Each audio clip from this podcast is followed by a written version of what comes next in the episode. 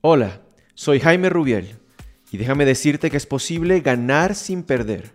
Es posible ganar más dinero, más respeto y más admiración sin perder. Porque hay personas que aun ganando, pierden. Cuando ganas en tus metas materiales, pero has perdido tu salud o tu familia, entonces, aunque hayas ganado, has perdido.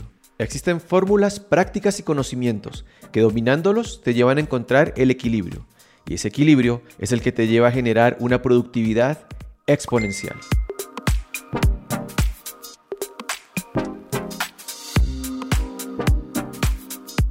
Mi querido amigo Eduardo Reynoso, ¿cómo estás viejo? ¿Cómo te va? Un placer verte. ¿Cómo has estado?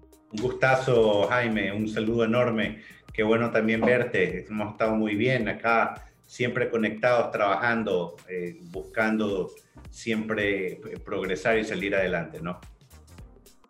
Claro que sí, mi hermano. Para, bueno, de todo bienvenido. Para mí es un placer poder tener esta conversación contigo. Pues la idea es compartirla, obviamente, en, nuestros canales correspondientes de redes sociales. Pero antes que nada, bueno, también darle la bienvenida a todas las personas que nos ven o nos escuchan, dependiendo de la plataforma en donde se conecten a consumir este contenido. Bienvenidos a todos. Y me gustaría, Eduardo, que, que, tú mismo te presentaras. ¿Quién es Eduardo Reynoso? ¿Qué hace Eduardo Reynoso? Empiezas con la pregunta más complicada. mira, mira, Jaime, un poco la historia, ¿no? Eh, eh, hace 25 años empecé a emprender en el mundo de, de los negocios, específicamente en una rama que era el tema de la investigación de mercado. Pero desde, desde hace mucho tiempo, desde los inicios realmente todo esto, me di cuenta que la gente hacía una cosa y decía otra. Como era joven, yo sí dudé y pensaba que había algo de mi metodología que estaba fallando, que algo estaba dejando de hacer, porque no podía ser posible que una persona en una reunión, en un grupo focal, me hable de que no, que la nutrición es lo, lo, mejor y que hay que cuidar lo más valioso que es la salud, porque la salud es vida, etcétera, pero de repente cuando le preguntabas a sus hijos te estaban dando cachitos con Coca-Cola de, de desayuno para que vayan al colegio. Entonces tú decías cómo por un lado me dice cosas maravillosas, pero por el otro lado se está comportando de una forma totalmente incongruente. Entonces eso despertó mucho en mí el tema de, de algo está pasando. Cuando dejé esa parte de dudar de mí y de, lo, de la forma en que estaba investigando, me centré realmente donde debía centrarme. Y es el hecho de que hace 25 años no era tan obvio como lo sí es como si es ahora el tema de que hay una parte consciente y una parte inconsciente dentro de los procesos de toma de decisiones de lo que hacemos y dejamos de hacer en todos los días de nuestras vidas. Y cuando me baso en eso, en esa parte inconsciente, que es esa caja negra, que de alguna manera tratamos un poco de, de entenderla, que es un universo que poco explorado, pero por lo menos se está explorando. Y ya la tecnología está haciendo muchos avances en torno a eso con la neurociencia y, muchas eh, técnicas y, y, cosas adicionales interesantes. Entonces empezamos a tratar de entender esa parte irracional, porque sabemos que la mayor cantidad, mayor porcentaje de nuestras tomas de decisiones y de nuestros propios hábitos del día a día son más basados en la parte inconsciente, emocional, irracional e instintiva antes que la racional. Y, hay, gente que quizás en este punto, Jaime, se ve un poco eh, aturdida o molesto. Entonces, Eduardo, ¿cómo puedes decir que los seres humanos no somos racionales. No, yo digo que sí somos racionales, pero más que todo somos emocionales con gran capacidad para razonar. Y esa sería la definición que va de alguna forma un poco contraria a, que, a lo que siempre nos, nos, nos nos dijeron, ¿no? Que el ser humano es un ser racional y las teorías económicas, todo están basados en, en que supuestamente fuéramos racionales, pero si vamos a la calle y vemos las manifestaciones que hay y vemos las cosas que pasan y vemos los dramas del día a día del ser humano, te das cuenta que no hay mucha racionalidad en los comportamientos que vemos de, eh, de, la, de la gente todos los días de Dios. Entonces, eh, en eso me basé, en ese tema de, tratar de decodificar qué es lo que pasa en el inconsciente, en la mente de la gente, para poder tomar decisiones y prever qué, cuál va a ser el comportamiento de las sociedades frente a estímulos, ya sea la comunicación, estrategias, toma de decisiones, eh, etcétera. Y para esto tuve hace prácticamente 10 años, es decir, a la mitad prácticamente de la carrera de investigación que yo había realizado con métodos tradicionales, etcétera, eh, traer un laboratorio en neurociencia, que es un, orgullo pues, eh, eh, para Ecuador, para América Latina, porque ahí se hacen pues, estudios a las empresas, a, a, los líderes, inclusive a los políticos decentes para que de alguna forma ayudar buena la, buena la diferencia, o sea, la precisión, ¿no? A los políticos decentes. Sí, ya a estas alturas uno tiene que elegir con Correcto, correcto. Entonces ahí es que te topas con el tema de la neurociencia. Realmente fue o sea, una curiosidad muy grande para poder entender cómo funcionan las personas en el fondo, ¿no? Cómo funciona el ser humano. Claro que sí. Y esto había empezado antes, pero no estaba acompañado por nada que se llame neuromarketing, ni la neurociencia estaba haciendo mucho con respecto a temas que tienen que ver con entender la, conducta. Hoy se llama la economía conductual, ¿no? Eh, de toma de decisiones. Eh, no estaba haciendo mucho en eso, pero nosotros ya habíamos eh, tenido un, un camino, un, un trabajo que nunca nos hubiéramos imaginado que iba a terminar justamente en, en poder eh, trabajar con ah, el ok. Es decir, que tú, tú al principio cuando empezaste a trabajar con el tema de neurociencia no lo tenías, no tenías la etiqueta, digamos, puesta realmente, sino era un tema de entender cómo funciona el cerebro para simplemente comprender por qué había esta incongruencia entre lo que la gente decía y después actuaba. Básicamente así, ¿no? Claro que sí, porque las empresas que, que, nos contratan, te contratan a mí, a, eh, a ti, etcétera, eh, lo que te piden es, ¿qué hago? Y qué hago es tomar una decisión por ellos, teniendo menos experiencia y no estando sentados en el puesto que ellos están. Por ende, ¿tú qué herramientas les das? Eh, tú lo que les dices es, voy a entender lo que dice el mercado, lo que dice tu gente, lo que dice tu comprador, porque a ese es el que tienes que de alguna forma más o menos creerle. Pero cuando te das cuenta de estas incongruencias y te das cuenta que el mismo cliente no sabe siempre no, siempre sabe lo que quiere o no lo puede eh, explicar, yo ahí empiezo a explorar con técnicas proyectivas, con, grafología, con análisis no verbal, con, con, con, muchas cosas, con la misma psicología, entender sociología, antropología, tema de simbolismos, para de ahí empezar a decir, bueno, todo esto voy tratando de sacar algo más y algún tipo de precisión de esa caja negra que sé que está influenciando en la toma de decisiones. Cuando ya viene el neuromarketing con la neurociencia, ya los principios los tenía, tenía unas ciertas habilidades adquiridas y me era mucho más fácil que cualquier otro investigador el explorar y, y llegar a ser referente dentro de esa área, porque yo ya llevaba años eh, eh, con esta preocupación y con este aprendizaje y este estudio. Para mí no era nuevo, nuevo eran las máquinas, nuevo era la tecnología, las nuevas metodologías, pero nos adaptamos bastante rápido. Y bueno, lo, lo, importante que hoy me deja como, como resumen, eh, Jaime, que la, la neurociencia explica muchas cosas, no solo el conocimiento de ti mismo, para mejorar como persona, el conocimiento de los demás para poder interactuar, para poder liderarlo, para llevarte mejor con la gente y adicionalmente también para los líderes que tienen que influenciar en, sus seguidores, en sus poblaciones, en, la gente que hay que ayudarla a que esté guiada hacia, hacia el bien de las cosas, hacia lo que hace bien a sus ciudades, al que te genera progreso y obviamente bienestar. Eso es lo realmente importante, porque esta es una herramienta eh, muy poderosa. Tú lo sabes, tú manejas mucho. Sabes que me, me, encanta lo que estás diciendo porque en el fondo, eh, cuando a mí me preguntan por qué, por qué me dedico a lo que me dedico hoy por hoy em, y por qué he venido, digamos, explorando este tema, y la motivación altruista y genuina es que yo creo que cuando las personas aprenden neurociencia, no desde el punto de vista científico, sino esta neurociencia que creo que en el fondo también hablas tú mucho, es una neurociencia aplicada a la vida, o sea, para que la gente la pueda aterrizar a sus cosas.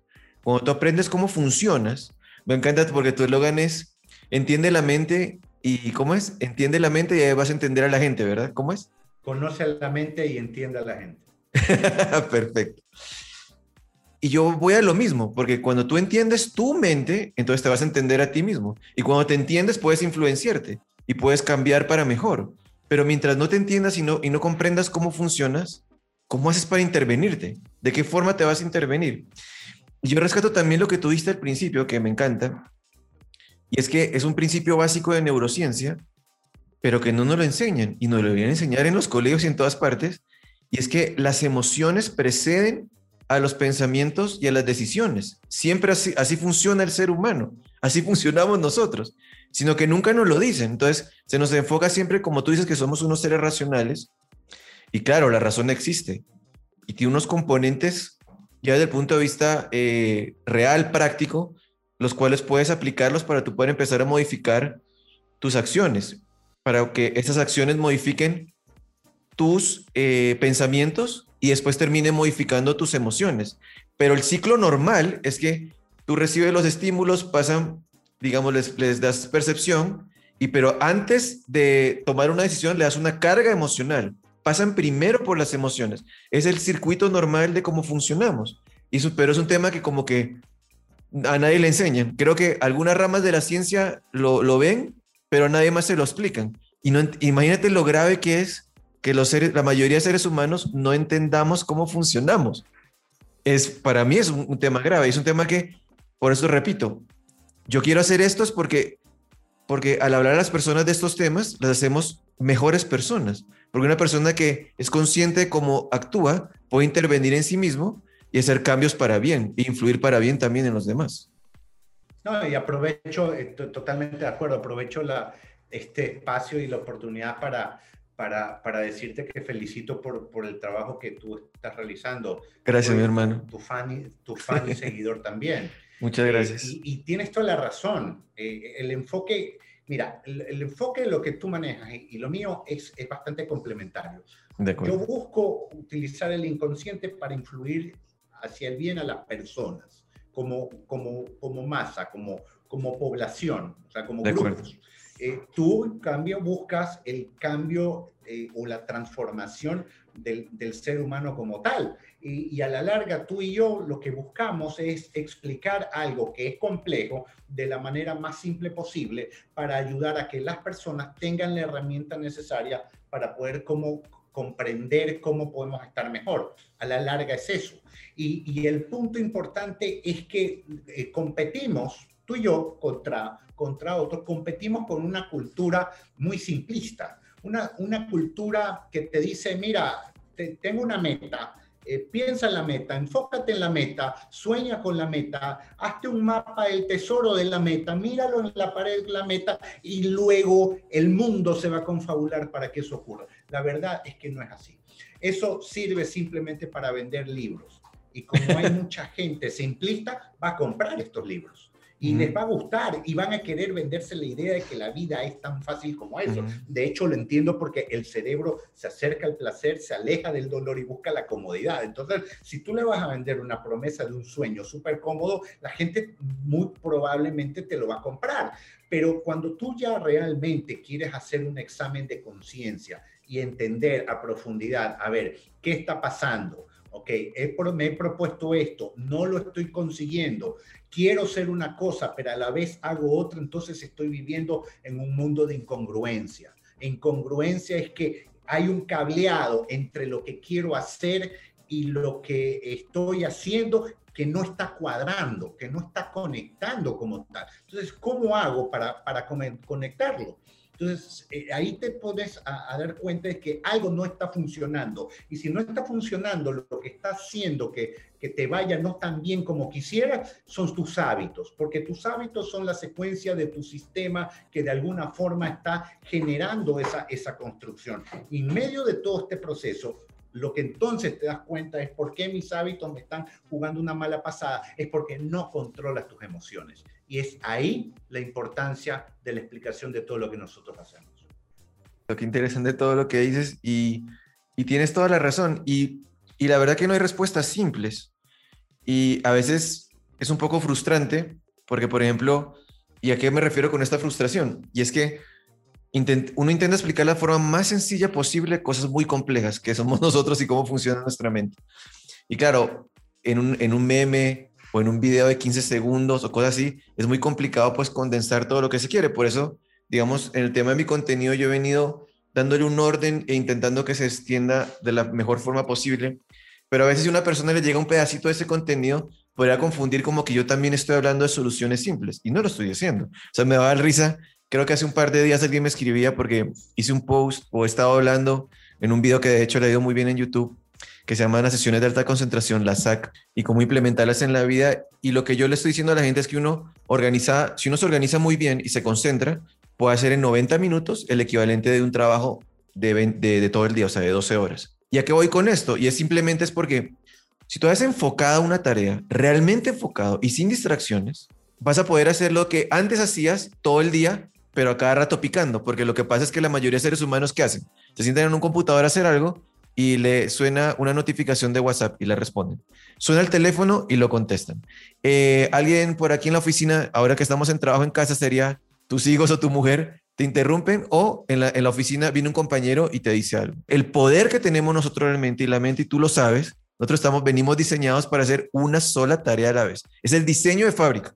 Así nos hizo nuestro creador, Dios, nos hizo así y venimos para hacer una sola tarea a la vez de forma correcta y eficiente. Así funciona nuestro enfoque. Y cuando las personas realmente descubren ese poder y realmente se concentran 90 minutos, no tienes idea de la capacidad que tienes y las cosas creativas que te salen. Y, digamos, y los, si es un plan, por ejemplo, que vas a crear, los planes maravillosos que te salen y es simplemente usando el poder del enfoque. Entonces, por ahí alguien me escribió y me decía, ah, ojalá fuera, ojalá fuera esto verdad. O sea, como, o, ay, si suena muy lindo o muy sencillo. Entonces yo le respondía, no, yo no estoy diciendo que sea sencillo. Esto va a tomar tiempo y va a tomar que tú seas disciplinado y va a tener, vas a tener que hacer algunos cambios en tu vida para poder lograr esto. Pero cuando lo logres vas a obtener los resultados y los resultados van a ser magníficos para ti. Esto funciona. Yo cuando hablo de las cosas, hablo de las cosas que funcionan en mi vida, que yo las pruebo, que yo sé que son así. No es un libro, una teoría. Y, quisiera conectar una segunda cosa que tú decías, es el tema de los libros de autoayuda, pues que es una industria multimillonaria y que obviamente te quieren vender la solución y la panacea que todo funciona un día para otro. Y una, de las, y una de las cosas que yo quiero atacar mucho ahí es el tema de las autoafirmaciones. Y que, y que y tú más o menos lo dibujabas ahí, es que yo coloco en un espejo una cosa que dice, yo soy inteligente, soy inteligente, soy inteligente, y no sé qué, entonces de la noche a la mañana va a ser inteligente, una cosa así por el estilo. Y las autoafirmaciones funcionan desde el punto de vista de que tú no tienes que autosabotearte y decirte cosas negativas que, que obviamente te van a hacer daño.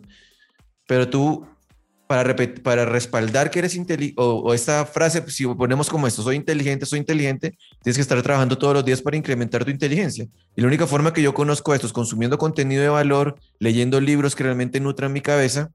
Que yo, eso requiere un trabajo. Cuando yo hago este trabajo, que significan acciones, esas acciones son las que realmente van reafirmando quién soy. Porque el cerebro no es idiota, pues. El cerebro no es idiota. Tú no te, o sea, por repetirte mil veces una frase frente al espejo, no te conviertes en eso. Te ayuda de alguna manera para, como te digo, no autosabotearte en cosas negativas. Pero lo que realmente esculpe tu ser y lo que realmente te va a ayudar a cambiar como persona es cuando tú intervienes tus acciones. Porque las acciones van a hacer que cambien tus pensamientos y cambien tus emociones, que es lo que tú estás hablando. Es la única forma que por lo menos que yo sé, la que enseño y la que ha funcionado en mi vida. Sí, claro que sí un punto importante siempre va a ser el enfoque. Por ende, a veces puede aparentar este tipo de, técnicas de visualización, etcétera, de, ayudarte a que por obra de, magia las cosas aparezcan. En, realidad no es así. Lo que está pasando en eso es que sí, estás enfocándote en, una idea y quizás estás callando las voces internas que te dicen cosas negativas, lo cual ya es un doble avance. Pero eh, Madre Teresa de Calcuta decía, empieza a tejer que Dios proveerá de hilo. Y, un poco la dinámica es esa. Hay, hay mucho, de, hay mucho de fe, pero también hay mucho de trabajo como tal. entonces, eh, ese es el juego que hay que de alguna manera eh, tener.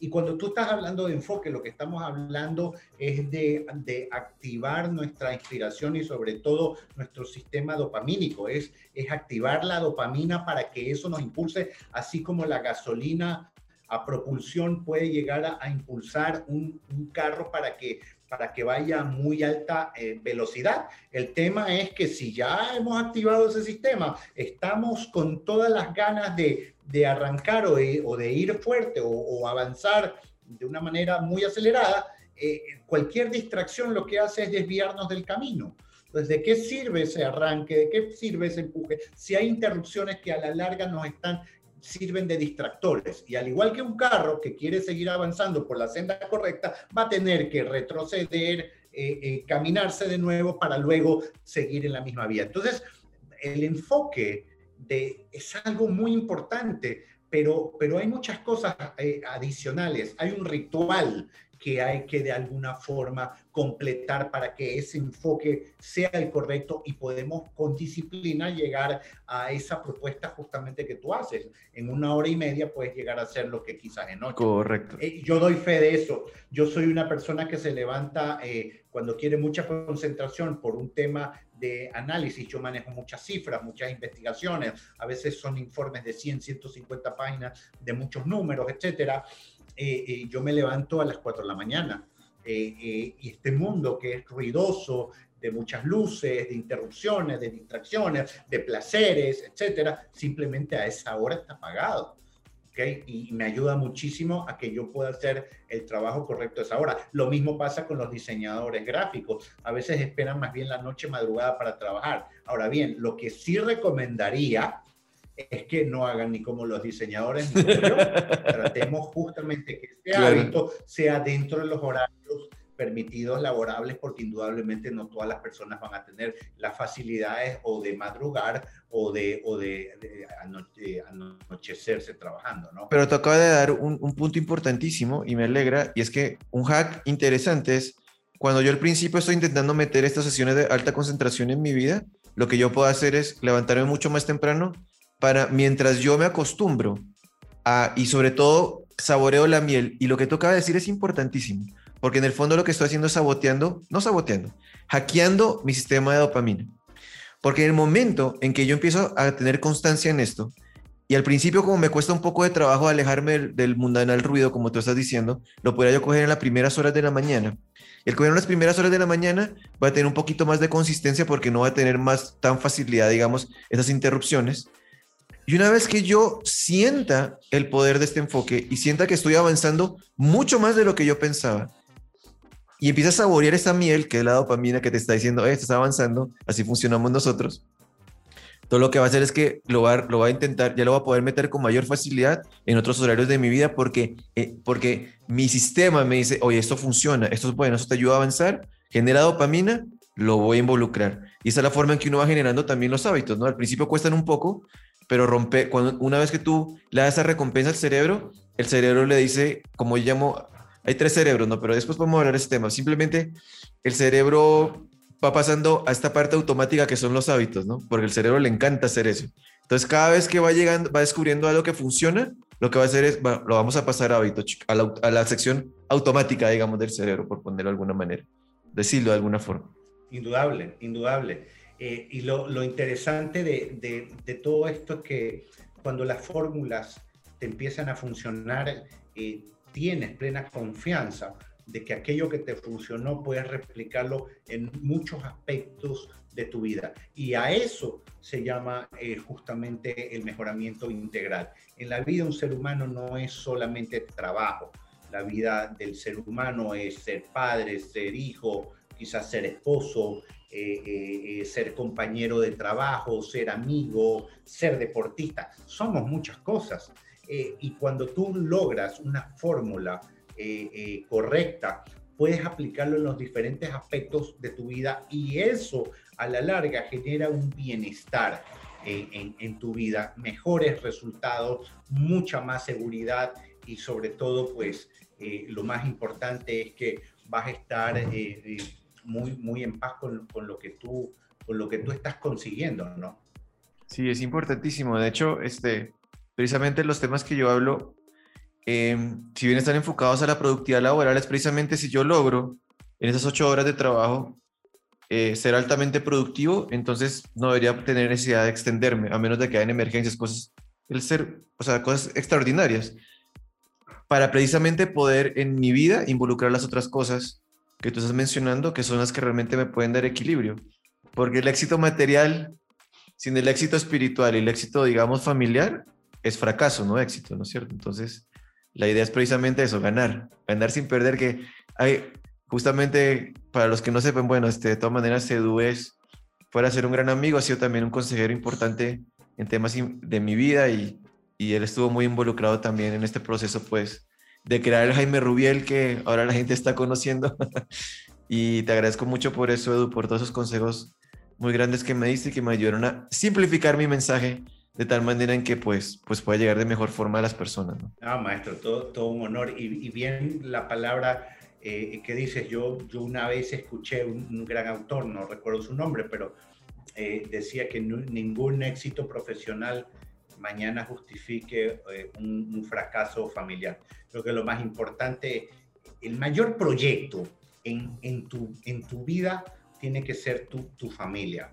Totalmente de acuerdo. Tu, entorno. 100%. Eh, mira algo, cuando yo asesoro a, a, a presidentes, asesoro a, candidatos, una de las cosas que más le gusta, pero que yo le he estudiado, le llama la atención a las personas, o sea, al, al votante como tal, es la familia del candidato. Quieren saber quién es la esposa, qué hacen los hijos, cómo se llaman, cómo son, cómo viven. ¿Y sabes por qué? Porque, hay una búsqueda justamente inconsciente de la gente. La gente quiere llegar a creer, quiere creer más que en una persona preparada, quiere creer en una buena persona que mañana sea, eh, que es un candidato y que mañana pueda llegar a ser un gobernante. Pero para poder creer inconscientemente buscan hurgar en, en, la familia. ¿Por qué? Porque la familia es nuestro primer proyecto. Entonces, lo que, lo que sea eficiente y que nos, nos lleve a un éxito eh, eh, familiar eh, va a ser quizás muy bien replicable en un éxito profesional.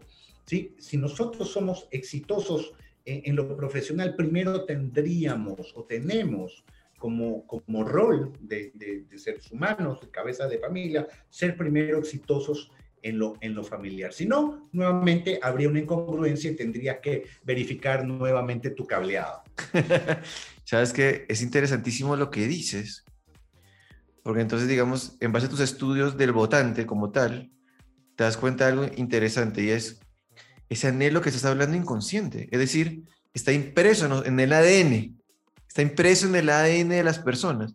Digamos, alguien lo pudiera confundir con morbo, pero no es morbo, es el hecho de que tú quieres validar, si una persona, un, una, un factor para validar que una persona es buena o es exitosa, es entender cómo es su familia.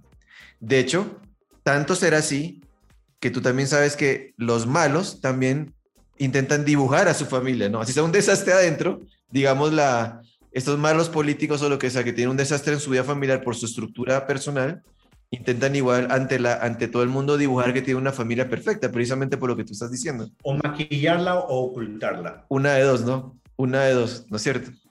Pero ese enero sí, porque entonces el, el trabajo que estamos haciendo va por buen camino desde el punto de vista que estamos ayudando a las personas también a cumplir ese anhelo interno profundo, que todos lo sabemos.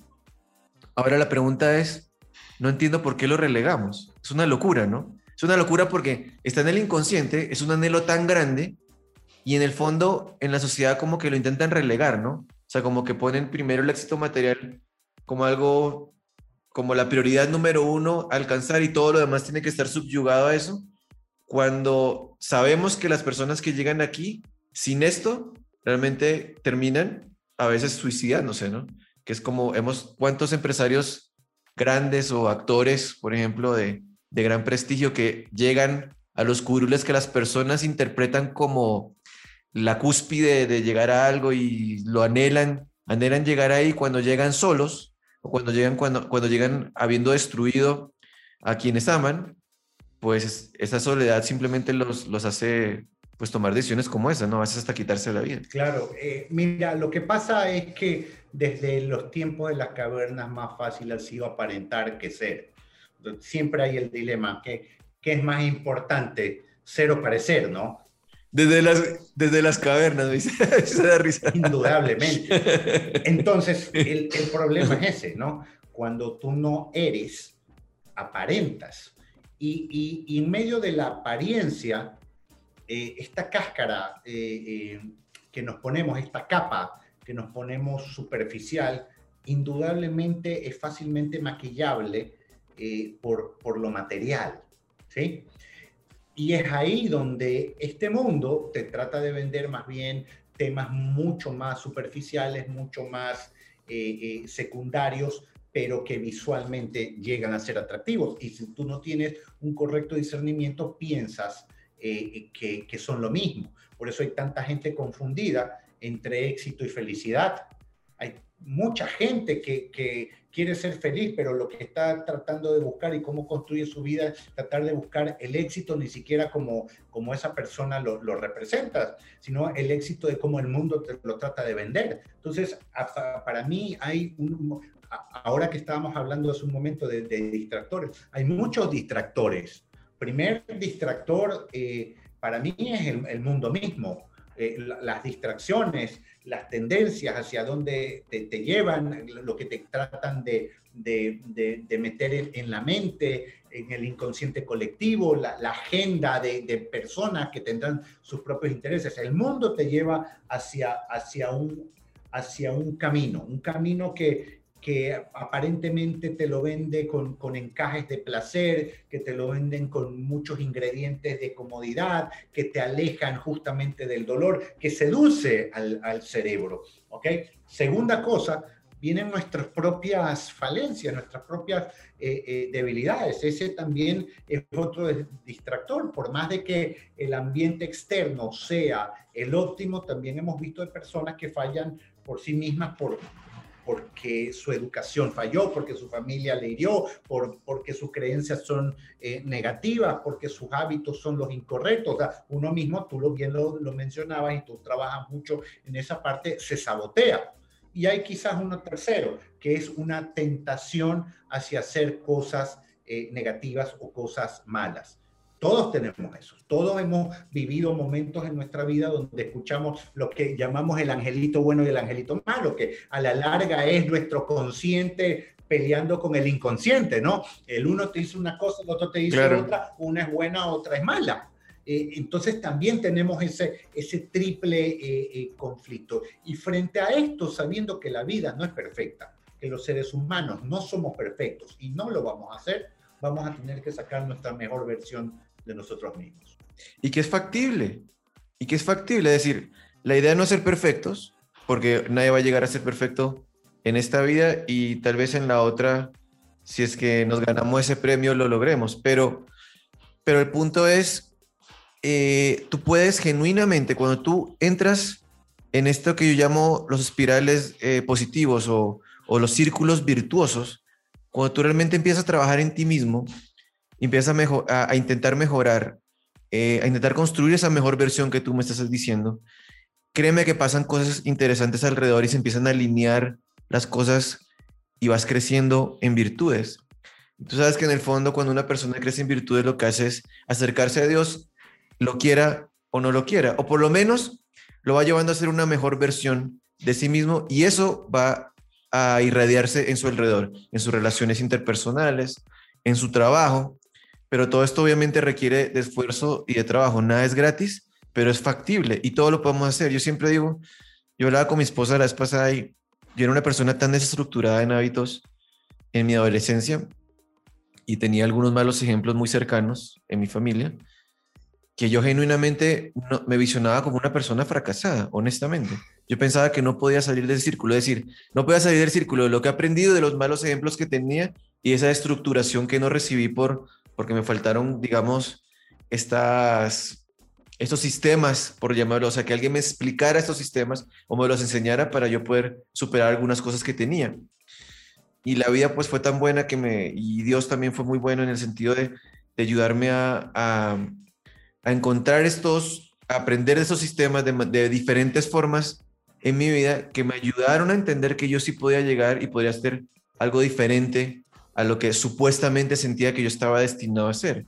Intervenir en mi vida y fueron apareciendo estas bendiciones en diferentes eh, momentos importantes, claves en mi vida, que me llevaron a, entender lo que hoy explico en mis redes y que realmente parte genuina de mi experiencia y de mi esencia. Yo no vengo a hablar a las personas en base a, a digamos, esta es una historia de fracasos que en el tiempo y acumulando me han permitido, digamos, encontrar el camino para que otras personas no pasen esa curva de dolor y puedan tener trabajos exitosos, familias exitosas y que sean seres humanos más integrales.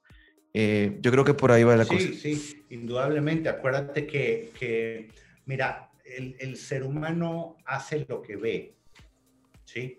Eh, y, y las experiencias que vamos de alguna forma captando por mentores, por gente que, que comparte sus, sus alegrías y, su, y, su, y sus problemas, sus, sus, éxitos y sus fracasos, es, es lo que de alguna forma logra esculpir qué tanto tiempo nosotros vamos a demorarnos a llegar quizás a, nuestra, a nuestras metas como tal.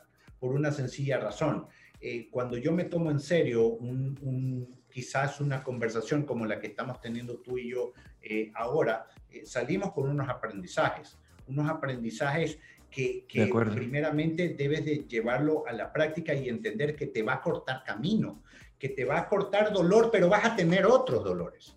El tema no es evadir quizás el, el, el dolor, porque en esa experiencia vas a tener más sabiduría, vas a tener más humildad, vas a aprender con dolor lo que no se debe hacer para que te quede clara la película de, de, que, de, que, por ahí no era. Hay muchas cosas ricas en torno a eso. Claro que cuando las estás viviendo, tú dirías, quiero salir de aquí, pero el punto está en que, en que esta experiencia te lleve a que, a que logres enfocarte más, que lo que tú lograste en, en, en, en 15 años, lo que yo logré en 25, quizás la otra persona lo pueda hacer en un tiempo más corto, pero ¿para qué? No para que simplemente tenga éxito. Éxito lo puede tener cualquier persona y es hasta cierto punto fácil tenerlo. Aquí lo importante es eh, ser feliz, y poder hacer eh, con, lo que te, con lo que tienes más rápido, con ese poder, con ese éxito y esa felicidad, compartirla con los demás. Porque en este mundo no estamos solos, este, Jaime. Nosotros vivimos al lado de muchas personas. Eh, así te gusten, no te gusten, les conozca sus nombres, conozca sus rostros o no, pero estamos totalmente interactuando. Nosotros hacemos las sociedades. Y en esa sociedad eh, eh, todos los días hay un avance, o del bien o del mal, o del éxito o del fracaso, o del progreso o la miseria. Y aquí la pregunta es, ¿qué hacemos nosotros por los demás para que ellos puedan estar tan bien o mejor que nosotros? Y así, solo así, podemos hacer que lo que nos apriete sea un cinturón de progreso o sea un cinturón de, de, de, perdición o de, o de pobreza. ¿Cuántas veces no hemos visto, por ejemplo, grandes ciudades con ciudadelas enormes, eh, eh, eh, ciudadelas cerradas, importantes, seguridad, lujo, etcétera, pero que tú ves su cordón de pobreza alrededor, está situado muchas casas, muchos lugares bastante humildes. Yo te pregunto, ¿tú crees que cuando esa persona sale de su nido puede llegar a estar tranquilos en las calles? ¿Tú crees que esas personas se sienten tranquilos cuando sus hijos salen de, de, esa jaula llamada ciudadela y, y, pueden estar tranquilos de que vayan a una fiesta y regresen en la madrugada totalmente ilesos? No, tú no puedes estar totalmente tranquilo. Y eso es producto de que no hicimos lo suficiente por los que no tuvieron las mismas oportunidades que nosotros. Por ende, el compartir información, lo que tú estás haciendo, lo que yo hago, realmente es un, no es un, acto de solidaridad, es un acto de responsabilidad el que tenemos todos, el, el, el dar lo que, lo, que, lo que hay, porque muchas de las cosas aparte las tuvimos gratuitamente. 100% de acuerdo contigo. Es, es dar, eh, en el caso de las personas que queremos en Dios, pues es dar, devolver al, al, a la vida lo que el Señor te ha dado, ¿no? lo que Dios te ha permitido, digamos, eh, tener, porque muchas, digamos, este camino de éxitos y fracasos que hemos tenido personas como y como yo, realmente es una obligación compartir estas experiencias, es una obligación compartir los conocimientos ganados, porque en definitiva, este, eh, digamos, es lo mínimo que podemos hacer para agradecerle, para hacer algo gratos, digamos, en, lo, que hemos recibido. Y también porque genuinamente creemos que son caminos que le permiten a las personas este, ser mejor, llegar a esa, a esa mejor versión que es lo que estábamos conversando los dos. Es decir, son caminos genuinos, sanos, ¿verdad? Porque, digamos, el mundo te quiere vender una idea de cómo llegar, de tomar estos atajos para llegar, digamos, a donde supuestamente quieres ir, que realmente son solamente caminos de dolor y de perdición, y, y, y entregarle a la gente estos caminos sanos, estos caminos, digamos, que están eh, más bien basados en la verdad. Eh, realmente creo que es un, es un, compromiso que debemos tener nosotros ante la sociedad y ante los demás. Y, y para esto, por ejemplo, porque es chistoso que en, en, los comentarios que a veces me ponen este, algo así como, ah, ya empezaron estos gurús a intentar vender no sé qué. Yo em, hasta ahora no he promocionado nada de venta en, en ninguna de mis redes de las cosas. Y lo que te quiero decir es que genuinamente, si una persona eh, te sigue a ti o, me sigue a mí y va consumiendo este contenido de valor gratuito que estamos entregando, es suficiente material para, para digamos, este, poder uno intervenir en su vida, hacer cosas positivas con ella. O sea, decir, es, realmente estamos entregando eh, contenido de valor gratuito que le sirve a las personas y que las pueda aplicar en el día a día sin pagar un solo centavo más allá que darnos, digamos, unos minutos de su atención. Eh, pues obviamente sostener un equipo de trabajo y más adelante pues tocará hacer algunas actividades para sostener a la gente porque este, esto que yo estoy haciendo no lo hago solo, ¿no es cierto? Hay personas que también van, van, viven de esto, pero, pero eso no quiere decir que con lo que estamos dando y, y, con, y con la labor que estamos haciendo y que la gente está recibiendo de forma gratuita no sea suficiente como para que una persona pueda tomar acción en su vida y mejorar y tener resultados interesantes ya de por sí. Indudablemente. Y y dicen que por los frutos os conoceréis, ¿no? Así que eh, tú puedes eh, darte cuenta de, de, quién es quién.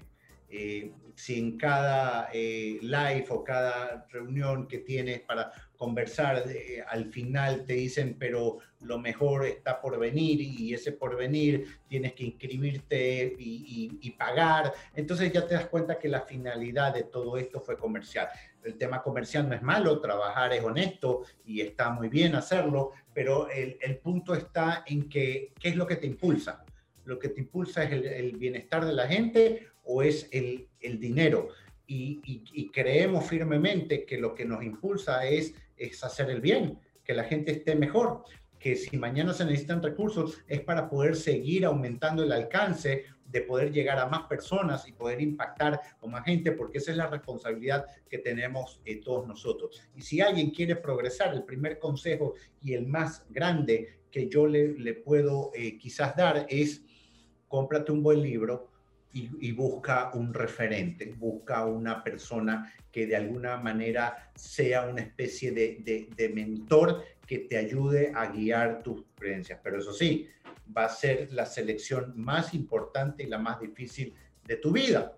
¿Por qué? Porque hay muchos que te aparentan éxito, muchos que, que, que, cogen ese, ese celular hoy y en medio de lo que están hablando lo están haciendo desde su carro lujoso y tú empiezas a pensar yo quisiera tener ese carro, por ende quisiera ser como él. No, y esas son apariencias que de alguna forma uno realmente no se debiera fijar. Uno se debe fijar en quién realmente me está hablando del corazón, honestamente, con criterios, eh, hablándote no al impulso, sino a tu razón, haciendo sentido en no todo, no solo en, la parte racional, también en tu parte emocional y en tu instinto que te dice, vamos, eh, este, este es el camino. Por eso es que tenemos eh, a la larga tres cerebros, Jaime. Tenemos la parte racional, tenemos la emocional, pero tenemos también ese olfato instintivo ¿Por qué? Porque los tres en conjunto, si uno tiene realmente una, buena eh, eh, formación, un, buen control, eh, podemos llegar a tener un mayor discernimiento de nuestra toma de decisiones. Porque siempre, si tú mañana más tarde un león se sale de una jaula y estás en peligro, indudablemente tu cerebro instintivo, el reptiliano, es el que va a tomar acción. Vas a tener dos vías, o, huir o enfrentar al león. Lo más probable es que sea huir. Pero el punto está, el punto está en eso, es que, que siempre, tú, cada una, cada parte de tu cerebro tiene un rol importante y específico dentro de tu toma de decisiones. Y es interesante saber cómo algunos son sistemas más complejos, otros son sistemas más simples, pero te van a ayudar realmente a que tú eh, eh, logres lo, que, lo que tengas que lograr. Así que yo te felicito, me, encanta seguirte, ver los consejos que día a día estás poniendo como contenido, yo también los aprendo y los estoy empezando a aplicar en, mi vida diaria. ¿no? Gracias, Edu. Realmente te agradezco mucho por esta conversación. También te admiro muchísimo. Eh, has, sido un gran amigo en mi vida siempre, una persona valiosa y honesta, y eso lo valoro muchísimo. Te mando un gran abrazo y le agradezco muchísimo a todas las personas que nos están viendo o escuchando. Y los invito pues a que sigan a, Eduardo. ¿Dónde te pueden seguir, Eduardo? Bueno, en Instagram yo estoy más, estoy en todas las redes sociales, pero esa creo que es la, red social que, que más tiempo eh, me paso respondiendo, conversando con, con, la gente, así que síganme en Reynoso N. Reynoso N, perfecto. Te mando un gran abrazo y mando un gran abrazo a toda la audiencia y nos estamos viendo. Que estés muy bien, Edu. Cuídate mucho. Fuerte abrazo. Chao, mi hermano. Chao. Gracias por escuchar este episodio. Si te gustó este contenido, por favor suscríbete y sígueme en mis redes sociales. No te olvides de compartirlo con alguien que sabes que lo necesita. Y recuerda que tenemos una cita, tú y yo, aquí, todos los lunes. ¿Quieres ganar sin perder? Toma el control y sígueme.